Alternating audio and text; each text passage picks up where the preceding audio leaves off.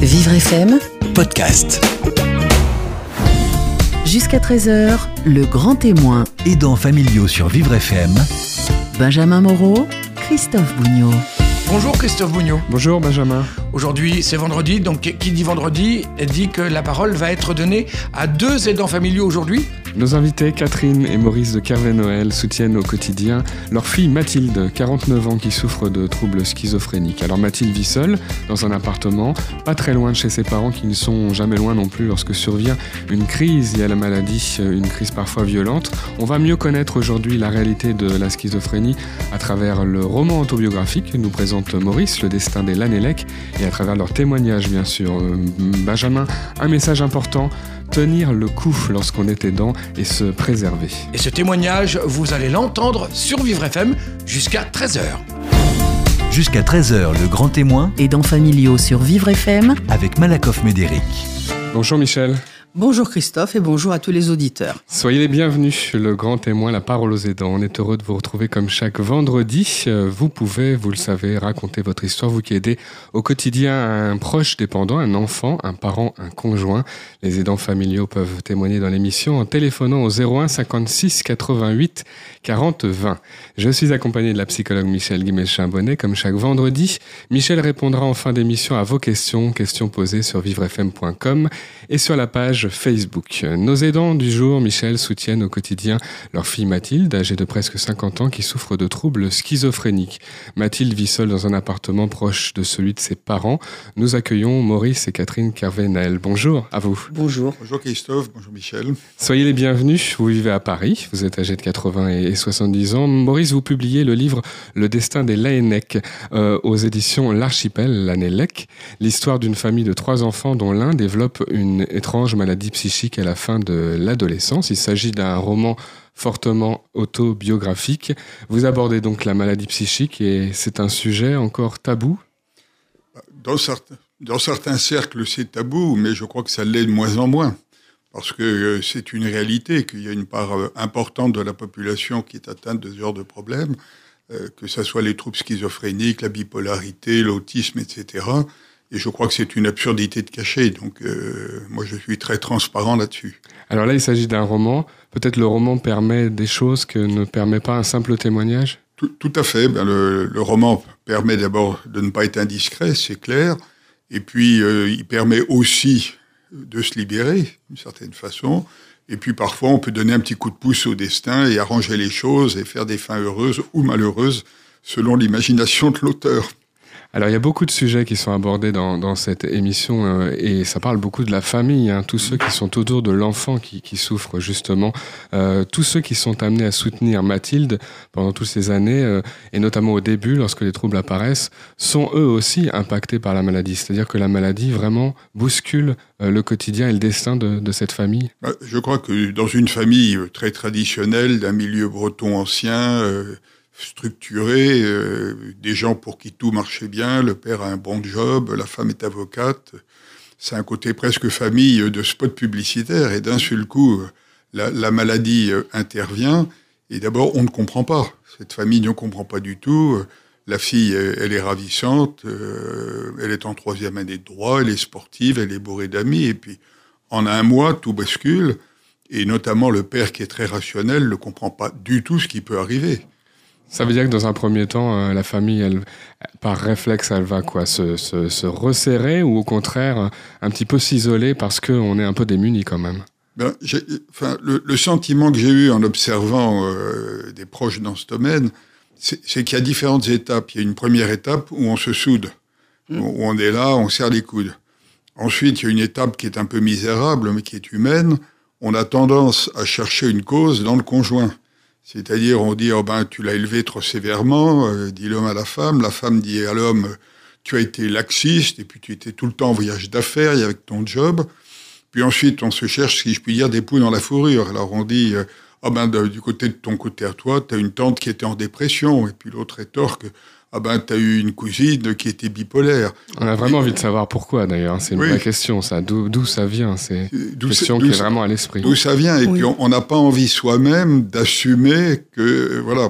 Alors qu'en fait, euh, je crois qu'on sait maintenant que c'est ce genre d'affection ou de maladie, sont plutôt génétiques qu'héréditaires, ou en tout cas, ou, euh, enfin, Ce sont surtout des maladies. Pardon Ce sont surtout des maladies Oui, c'est surtout des maladies. On qui peuvent arriver chez n'importe qui. Ben oui, tout, tout à fait. Et donc, c'est le premier stade. Et, et puis ensuite, arrive l'heure de vérité. Et je crois que euh, c'est ce que j'essaye de montrer dans ce roman qui donne son côté un peu piquant. C'est-à-dire que euh, les couples, euh, ça leur pose des problèmes. Alors, ils peuvent avoir une crise et puis se ressouder. Mais je crois, alors c'est une observation personnelle, que la femme a une capacité sacrificielle plus grande que l'homme et que très souvent, euh, l'homme, euh, au travers, moi je l'ai même vu sur des collègues de bureau ou autres, l'homme a, a tendance à partir, à laisser la femme et à se rebâtir un foyer en espérant avoir des enfants normaux, Mhm. entre guillemets, par rapport à la maladie. Alors, on va donner la parole à votre euh, épouse Catherine. Euh, Effectivement, des familles peuvent éclater, ça arrive, c'est euh, évidemment un grand changement lorsque la maladie arrive. Qu'est-ce qui, selon vous, fait que on peut tenir le coup, que la maladie, la famille peut tenir le coup face à la maladie? Bah, si vous voulez, euh, d'abord, je pense que le couple, même s'il est en grande difficulté, euh, c'est un grand soutien. hein. Oui. Euh, c'est un grand soutien, euh, mais dans la famille proche, il n'y en a pas du tout, parce que personne ne comprend. hein. Euh, ma- À ce moment-là, les gens s'éloignent? euh, les gens s'éloignent, ils ont peur, ils comprennent pas. Euh, on est très, très, très démunis. Et puis, il y a les frères et sœurs de l'enfant malade. Il faut essayer d'éloigner l'enfant malade pour qu'il ne contamine pas la fratrie. Hein. Ça, c'est très, très important. Qu'est-ce qui, qu'est-ce que ça signifie? Qu'est-ce qui peut arriver pour les, les frères et Bah, sœurs? moi, je l'ai constaté dans l'association où je travaille, qui s'appelle l'UNAFAM, dont je vais parler du reste. Euh, il y a des fratries où il y en a deux ou trois. Et j'ai posé la question, je me suis dit, mais qu'est-ce que ça veut dire? Ben, On m'a dit, tu sais, à la limite, c'est contagieux. hein. Quand il y en a un qui va pas bien, et ben les autres, malheureusement, ils imitent. Et c'est vrai que c'est très, très mauvais. Donc, première mesure, c'était le psychiatre qui nous l'avait donné, vous l'éloignez, vous lui trouvez un appartement. On l'a fait, c'est très très difficile parce que le malade n'est pas du tout en état. hein. Mhm. Mais il faut quand même sauver les meubles, si Oui. j'ose dire. Pas trop loin non plus de, de, de la, fa- de la famille, Ah, mais de vous, de ses alors parents. attendez, non seulement pas trop loin, mais si possible dans la même rue. Oui. Nous, notre fille, elle habite dans la même rue que nous. Moi, je peux y passer tous les jours s'il le faut. Mmh. Et je ne le fais plus, mais je l'ai fait. Hein. Donc c'est très très important. Euh, Et puis alors votre, oui. votre euh, mari Maurice disait que les rôles se répartissent différemment entre la, la maman et le papa. hein. Euh, vous, vous confirmez que ce n'est pas la même façon d'aider et peut-être oui, parce que c'est alors- pas la même façon de réagir? Attendez, c'est le rôle de la femme face à un enfant. Une femme est totalement présente. Euh, L'homme, il est là pour les grandes décisions, si j'ose dire. Je sais pas être misogyne que de dire ça. c'est En tout cas, c'est votre fonctionnement et c'est souvent Oui. encore le fonctionnement de certains Oui. couples, pas tous, Euh, mais Les jeunes, maintenant, je vois au niveau de nos enfants, parce qu'on a deux fils qui vont super bien, qui ont chacun quatre enfants, ce qui est quand même beaucoup aujourd'hui. euh, les femmes sont, les hommes sont totalement impliqués. hein. Euh, mais nous, on fait quand même partie de la génération des anciens, il faut le dire. Et c'est vrai que même si moi j'ai toujours plus ou moins travaillé, hein, euh, j'ai beaucoup beaucoup assumé et j'assume encore beaucoup. C'est moi qui assume le quotidien, puis de temps en temps, ben, je passe le relais. Et alors à ce moment-là, du coup, l'homme a plus de poids. Parce que Mhm. forcément, il n'est pas dans le quotidien et, et du coup, notre fille écoute. Quand je sens qu'elle va pas écouter, je- j'envoie son père. Michel Guimel-Chabonnet, la répartition des rôles, si on peut appeler ça comme ça, dans la famille, donc pour les aidants familiaux, ceux qui aident l'enfant malade ou oui, dépendant. j'aimerais qu'un généticien euh, mette en évidence le chromosome, euh, le gène euh, qui de la maternalité, je ne sais pas comment il faut l'appeler, chez l'homme ou chez la femme. Moi, je n'en ai encore jamais entendu parler. Je pense que tout ça est une affaire purement sociale. Euh, un homme est absolument capable, autant qu'une femme, de s'occuper de l'intendance, euh, de s'occuper au quotidien d'un enfant ou d'un parent, quel qu'il soit, enfin quel que soit le degré de, proximité généalogique, euh, il est tout à fait capable de s'en occuper autant qu'une femme, mais la répartition sociologique entre les hommes et les femmes fait qu'on pense qu'il est naturel que ce soit les femmes qui s'en occupent. Alors, ce qui compte, c'est d'être peut-être complémentaire et surtout, Mais oui, surtout de savoir, de pouvoir compter l'un sur l'autre, bien sûr. d'avoir un relais possible. bien sûr. Ça a été Et- évoqué par nos invités. Tout à fait. Alors ça, c'est important. C'est ce que vous avez dit. Le couple est en grande difficulté, bien entendu, mais le couple est aussi, enfin, les deux membres du couple sont aussi un soutien euh, l'un pour l'autre. Ça, c'est fondamental. Je voudrais re- revenir sur ce que vous avez dit à propos de la contamination. Il faut quand même préciser pour les auditeurs qui sont moins au fait des choses que vous, que la contamination dont vous avez parlé, elle est symbolique. C'est c'est pas un microbe qui passe d'un enfant à l'autre. Oui, enfin, vous souriez, mais bien sûr, parce que ça vous paraît évident, mais il faut que tout le monde l'entende bien comme ça. Il n'y a pas de, de transmission euh, comme la grippe euh, ou comme certaines C'est un autres vrai maladies. sujet intéressant. Voilà. C'est la contamination, la transmission des, des difficultés, Mais voilà, la- c'est- les répercussions. Et, et C'est j'aimerais avoir votre avis comment on Alors, gère ça juste- justement, Eh Michel. bien, justement, ce qui est très compliqué, c'est que quand un enfant, quelle que soit la maladie, dans une fratrie, quand, quand cet enfant est malade, effectivement, les parents vont avoir tendance à se focaliser sur lui, ce qui est bien normal. Il occupe plus de temps, plus d'espace, plus d'énergie pour les parents. Il faut l'accompagner euh, dans les soins, il faut l'emmener à l'hôpital, etc. Donc, c'est vrai que les autres peuvent se sentir délaissés. Quelquefois, ils vont vraiment sombrer dans euh, une vraie tristesse parce qu'ils ont l'impression que eux on les aime pas et ils se disent bon si j'étais un peu malade peut-être que les parents feraient attention à moi donc ça c'est un risque effectivement dans d'autres situations dans d'autres familles euh, les enfants qui qui vont bien entre guillemets euh, sont des enfants qui vont dire bon ben si c'est ça je m'en vais et donc dès que c'est possible dès qu'ils ont atteint un âge où on ne peut plus les retenir ils, partent de la maison, euh, quitte à avoir des, des grandes difficultés à y revenir, simplement parce qu'ils se sont jamais occupés de moi, ils s'en fichent de moi, donc eh ben, moi je vais m'en fiche d'eux et je m'en vais.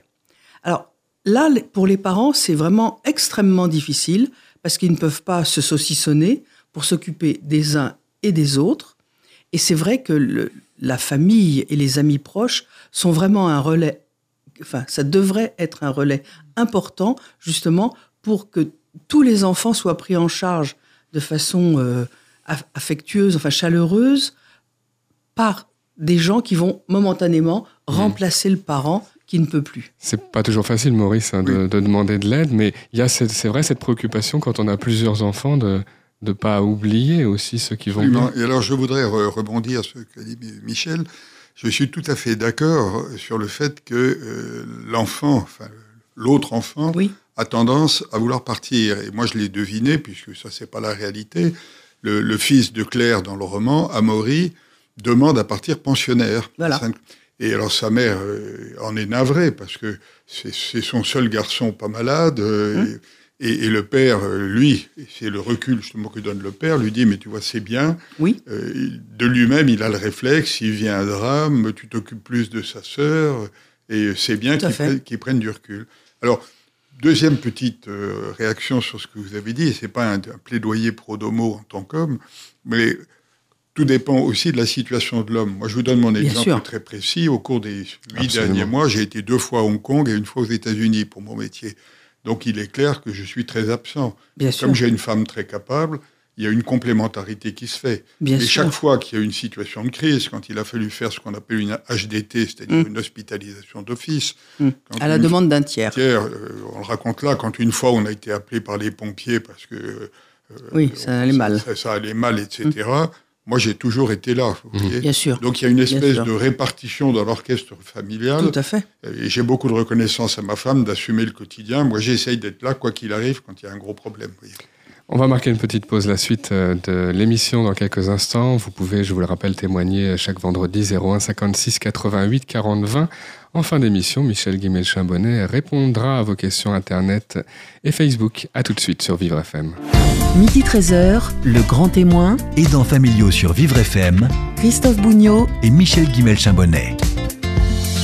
Nos invités aujourd'hui dans La Parole aux aidants sur Vivre FM, Maurice et Catherine Kervé-Noël. Avec nous aujourd'hui, euh, Le Destin des Lanélec, c'est un livre, un roman autobiographique publié aux éditions L'Archipel, euh, écrit par vous, Maurice, et vous êtes tous les deux parents d'un enfant qui est touché par des, des troubles psychiques importants. C'est un, sujet dont on parle ici dans l'émission, comment faire face quand on est un aidant, quand on est parent au quotidien, à, notamment à la survenue des crises. hein. C'est beaucoup abordé dans, dans le livre euh, Maurice, des crises parfois violentes parce que c'est la maladie. Évidemment, dans ces moments-là, on, ne reconnaît pas son enfant Et ce sont des moments où il faut être particulièrement solide pour, pour réagir. Il peut y avoir, vous le disiez avant la pause, les pompiers, la police qui viennent. Euh, ce sont des vrais moments de crise. Hein. Absolument, c'est des vrais moments de crise.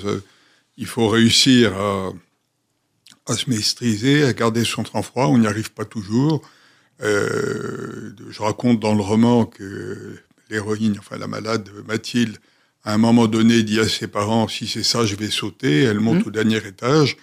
Euh, le père euh, se précipite derrière elle, la plaque au sol, et puis euh, il la relève et lui colle une violente paire de claques.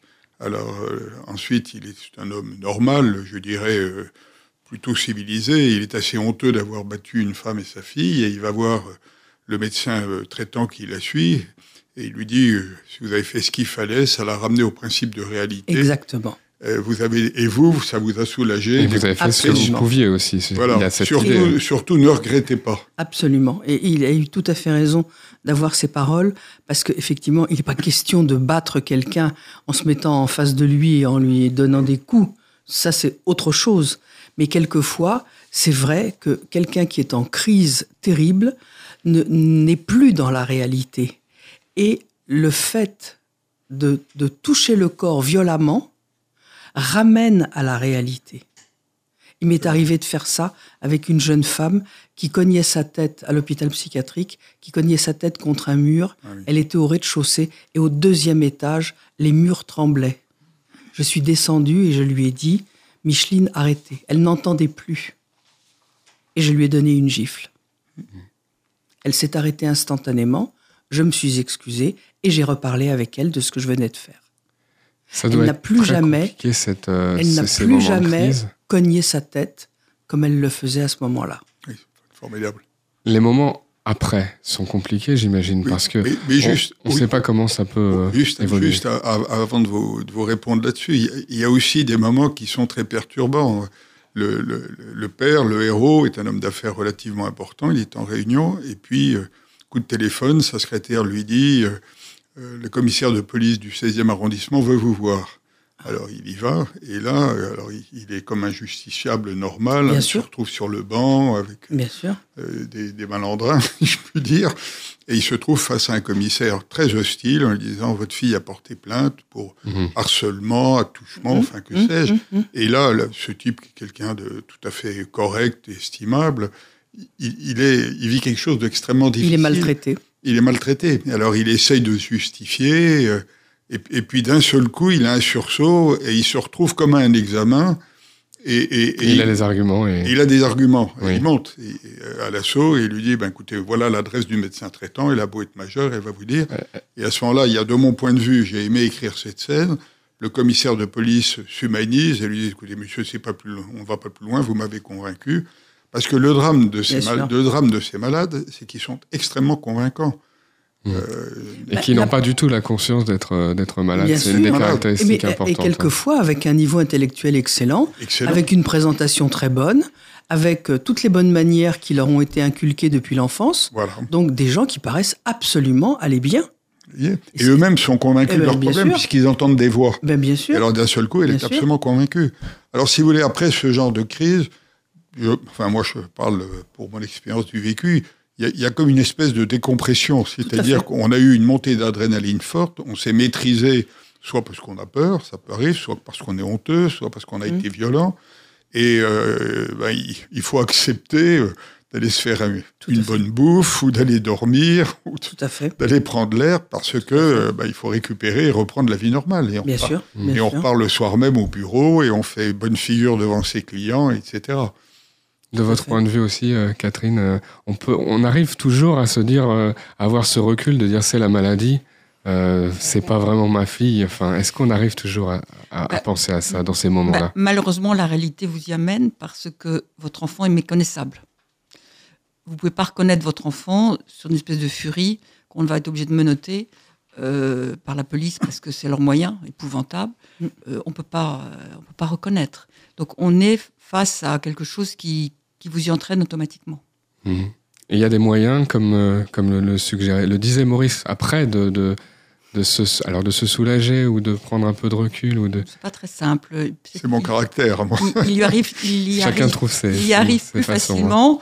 Euh, je peux pas vous dire que non, euh, non, je, Non. je- pas beaucoup de soulagement. des, des En général, on y passe la nuit, je vous dirais franchement. On est appelé en général à 11h du soir. On appelle oui. SOS Psychiatrie, qui maintenant est quasiment au bord de plus exister. On espère que le SAMU va prendre euh, la relève. Euh, il faut aller dans l'appartement, il faut forcer la porte. Ensuite, il faut passer au commissariat. Ils veulent pas vous recevoir un coup sur deux. Ça dépend desquels. Maintenant, beaucoup sont bien formés. Et on termine au CPO à Sainte-Anne. On y passe la nuit. Mmh. Épuisé. Et puis c'est avant tout, avant tout. Et il est, il est épuisant. 2 heures du matin, et comme on dit au cirque, le spectacle continue. À, à 8 heures moins le quart, on est au bureau et devant ses collaborateurs. euh, Douché, rasé. est là. Oui. Bien sûr. Mais je voulais en profiter pour faire l'éloge du CPOA à Sainte-Anne, Oui. qui est donc L'hôpital Sainte-Anne, hôpital oui, qui est donc à pour, Paris. hein. pour- pour- pour les C'est le, auditeurs. ser- c'est le service d'urgence. Voilà, c'est le service d'urgence. Ils sont très humains. On est reçu. Enfin, moi, j'ai- nous, on a toujours été reçus tout de suite. Mm. Euh, le malade est immédiatement pris en charge. On vous rassure. euh, et on peut retourner le lendemain apporter des effets personnels. Je, je dois dire, je salue ce service d'urgence qui n'existe pas partout. Et c'est d'autant plus important que quand vous arrivez à Sainte-Anne, euh, nous, dans le cas de notre fille, elle hurlait en appelant un avocat. on- Bien sûr. Ah oui. Et donc, vous êtes confronté à une situation de tension extrême. Et c'est là où Mm. vous rencontrez un médecin de Sainte-Anne qui vous reçoit, qui gentiment vous explique que votre fille va être bien prise. Que, Ça rassure beaucoup, ça fait euh, ça aide. Alors, vous parlez aussi très largement de, de l'errance, du, du- du temps avant d'avoir le diagnostic, ou en tout cas vraiment du, du parcours où on passe de spécialiste en spécialiste.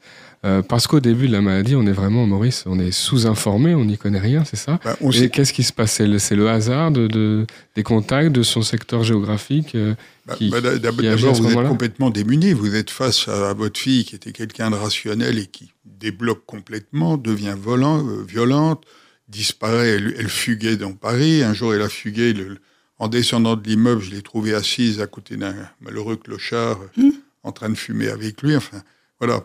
Et, et donc, alors, euh, premier réflexe, vous allez voir votre médecin de famille, euh, le- lequel dit c'est un petit problème de croissance et trucs. Bon, C'est l'adolescence. c'est c'est l'adolescence, euh, voilà. Alors ensuite, vous avez des bonnes âmes qui vous conseillent en vous disant allez, voici. Donc on tâtonne, on tâtonne. Et nous, on a été mal aiguillés. On nous a dit allez voir un, un psychanalyste qui est un grand psychanalyste, qui est un type bien d'ailleurs, euh, avec qui on a beaucoup sympathisé.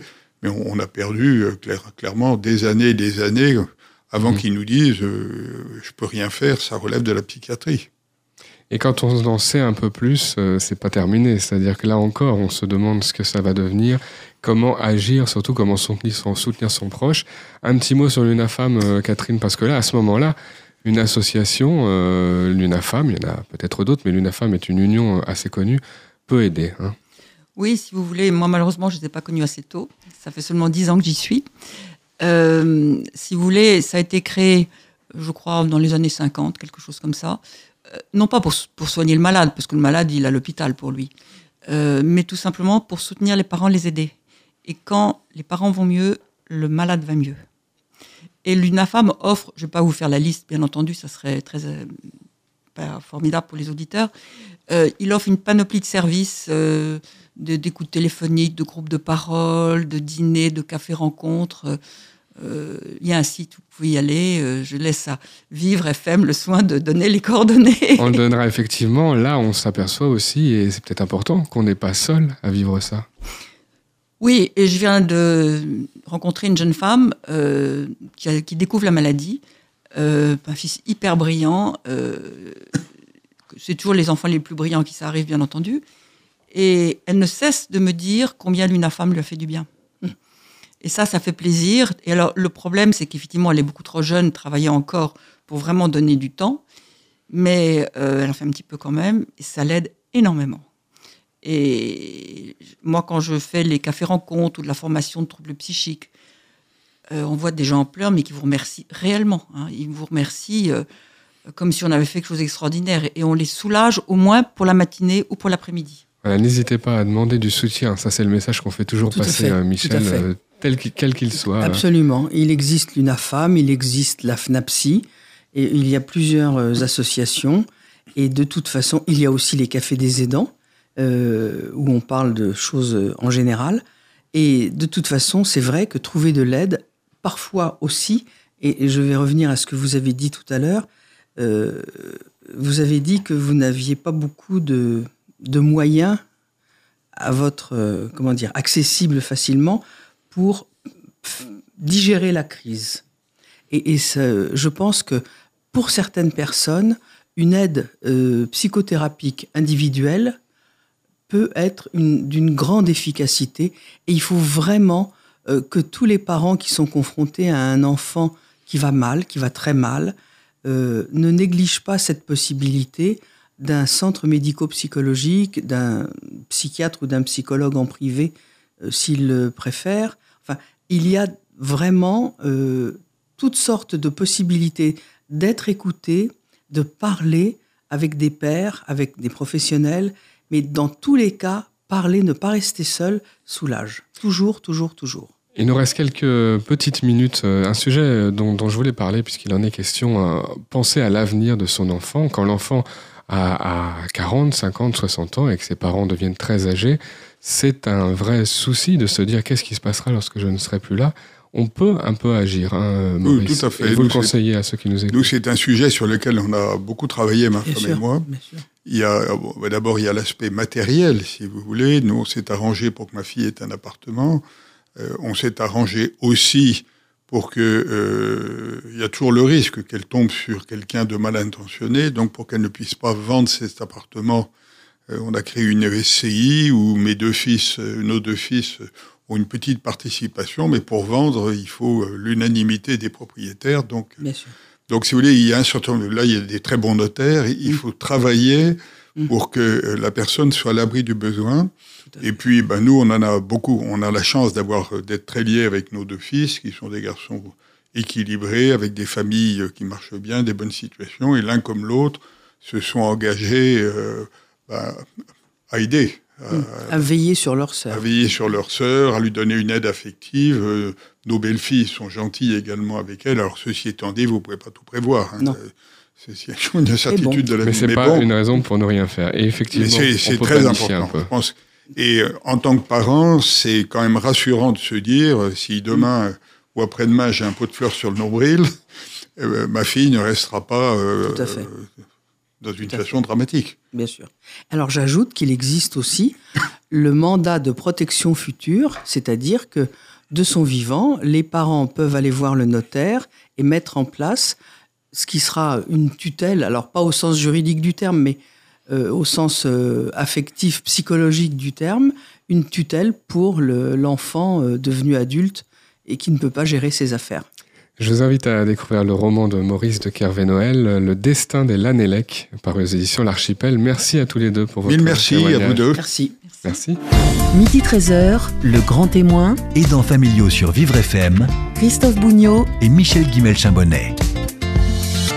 La parole aux aidants, c'est jusqu'à 13h. C'est la dernière partie de l'émission. La psychologue Michel Guimel-Chambonnet euh, répond chaque vendredi à vos questions. Posez vos questions sur vivrefm.com ou sur la page Facebook de Vivre FM en envoyant directement vos messages. Jean-Paul nous écrit du 18e arrondissement de Paris. Mon fils se demande si son AVS, son auxiliaire de vie scolaire, sera, sera tolérante avec lui. Il est très lent pour parler en raison de son handicap cérébral. Puis-je le rassurer et l'AVS connaît-elle tous les détails de tous les handicaps? Bien sûr, il faut rassurer l'enfant, c'est une évidence. Euh, non, euh, l'AVS ne peut pas connaître, enfin, personne d'ailleurs je crois, ne peut connaître tous les détails de tous les handicaps. Mais il faudra expliquer à cette personne, euh, alors je vais utiliser un mot qui n'est pas très joli, mais comment fonctionne le petit garçon. Et à ce moment-là, elle va s'adapter, elle va, elle va lui demander chaque fois euh, est-ce que ça c'est possible ou pas possible?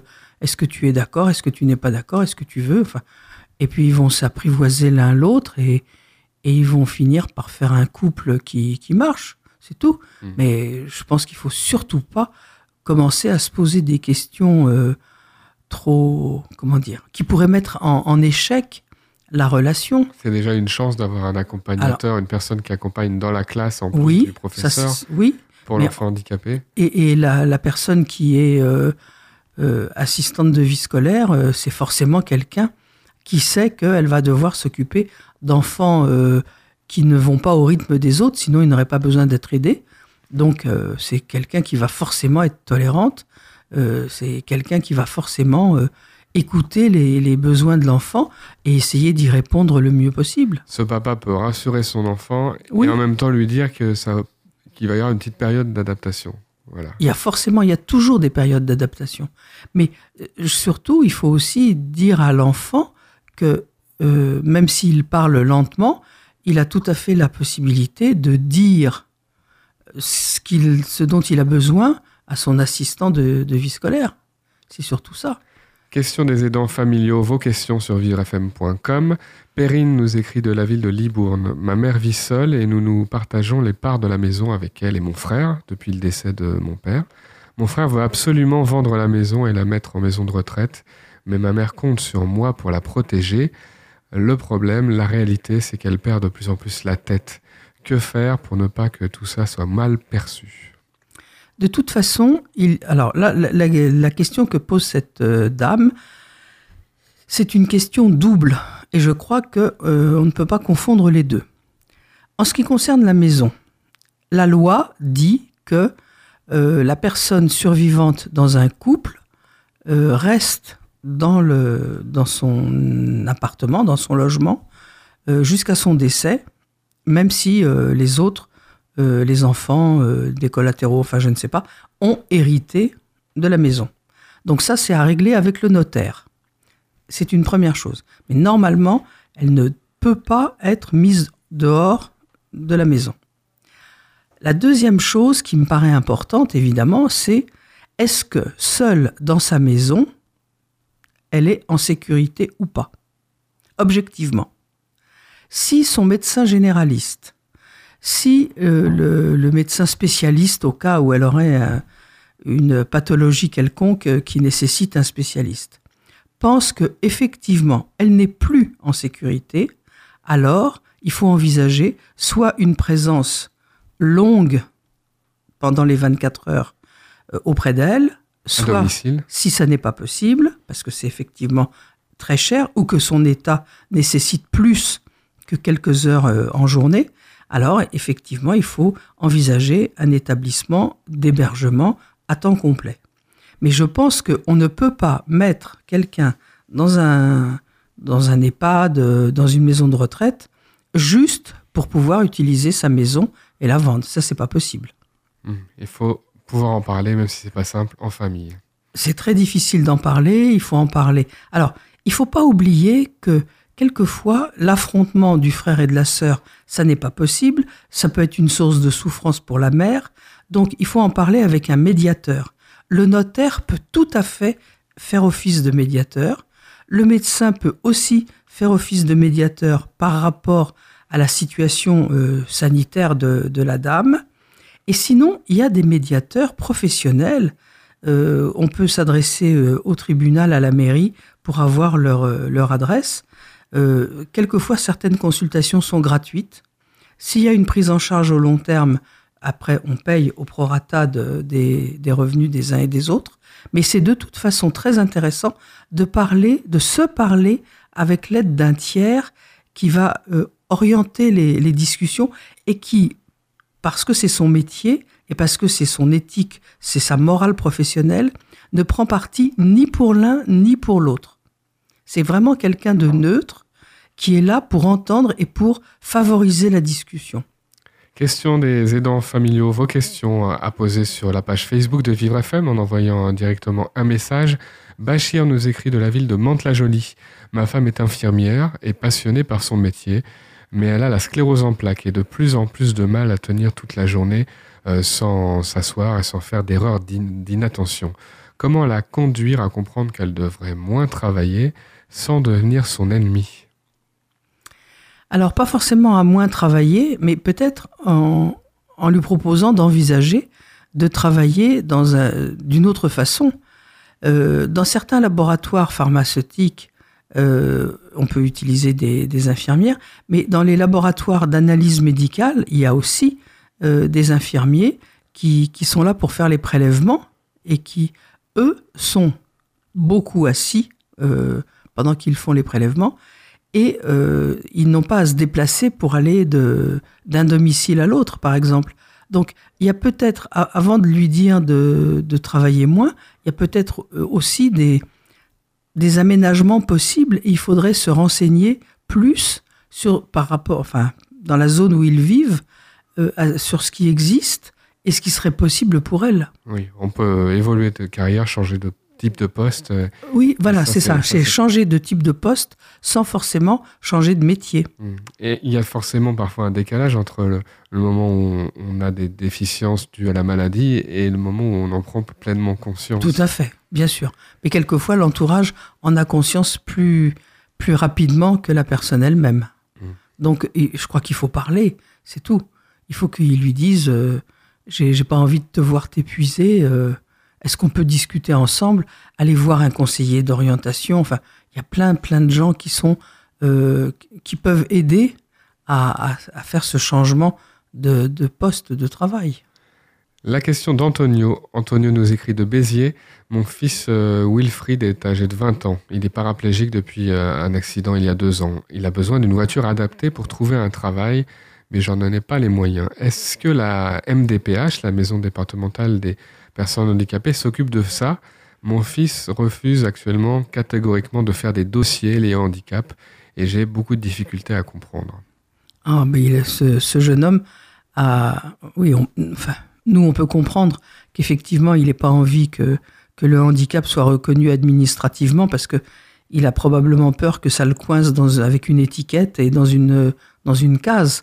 Mais en même temps, alors pour le coup, euh, ça lui permettrait de bénéficier de plusieurs aides euh, différentes et en particulier à la fois une aide financière, une, étude euh, aussi sur, du point de vue ergonomique sur le type de, de véhicule qui pourrait lui rendre service et qui lui permettrait de se déplacer. Donc, effectivement, ce serait vraiment intéressant et pour ce jeune homme de faire certains dossiers, de s'inscrire à la MDPH, parce que c- il aurait vraiment des aides qu'il ne pourra pas avoir autrement. Hmm. Ça coûte très cher une voiture Ça- adaptée. Oui, ça coûte très cher. Alors, il y a aussi des, des entreprises qui adaptent des voitures ordinaires, mais qui les adaptent aux besoins des différents conducteurs. Donc, c'est peut-être moins cher. Mais toutes ces questions-là, il faut en parler avec un ergothérapeute et il le rencontrera euh, facilement à la MDPH. Antonio parle de la difficulté aussi à comprendre et remplir les dossiers. Antonio, c'est beaucoup de gens qui, et nous tous, Oh, on a du mal. Hein. Comment, qui peut nous aider, Michel, euh, pour ces dossiers, pour savoir les mots qu'il faut inscrire? C'est extrêmement difficile. Euh, je pense que ce qui, est, ce qui serait intéressant, c'est s'il a eu un accident, il a forcément été hospitalisé et il a rencontré un ou une assistante sociale de- dans ce service. Peut-être qu'elle peut, elle ou il peut euh, donner des, des informations. Par ailleurs, il peut aussi trouver de l'aide auprès des associations. S'il est paraplégique, il peut aller voir à la, à l'association des paralysés de France. Et là, il y aura forcément des gens qui vont l'aider, qui vont, qui vont l'accueillir, qui vont l'aider, qui vont lui donner des informations, qui peuvent peut-être l'aider à remplir effectivement les dossiers. Parce que c'est vrai que quand on va très bien, quand on a un bon niveau d'études, de toute façon, c'est incompréhensible. On se demande qui a, a rédigé les questions qui sont posées dans ces dossiers. La meilleure punition serait d'obliger le rédacteur à remplir lui-même. Demander de l'aide, en tout cas. Absolument, absolument. Mais on peut trouver de l'aide, oui. Posez vos questions à Michel Guimelchin-Bonnel. Il répond chaque vendredi dans l'émission vivrefm.com, la page Facebook en envoyant vos messages. Si vous souhaitez témoigner directement à l'antenne, raconter votre histoire, euh, parler de vos difficultés, 01 56 88 40 20, c'est le numéro du standard de Vivre FM. Merci Michel. Au revoir Christophe. Vivre FM.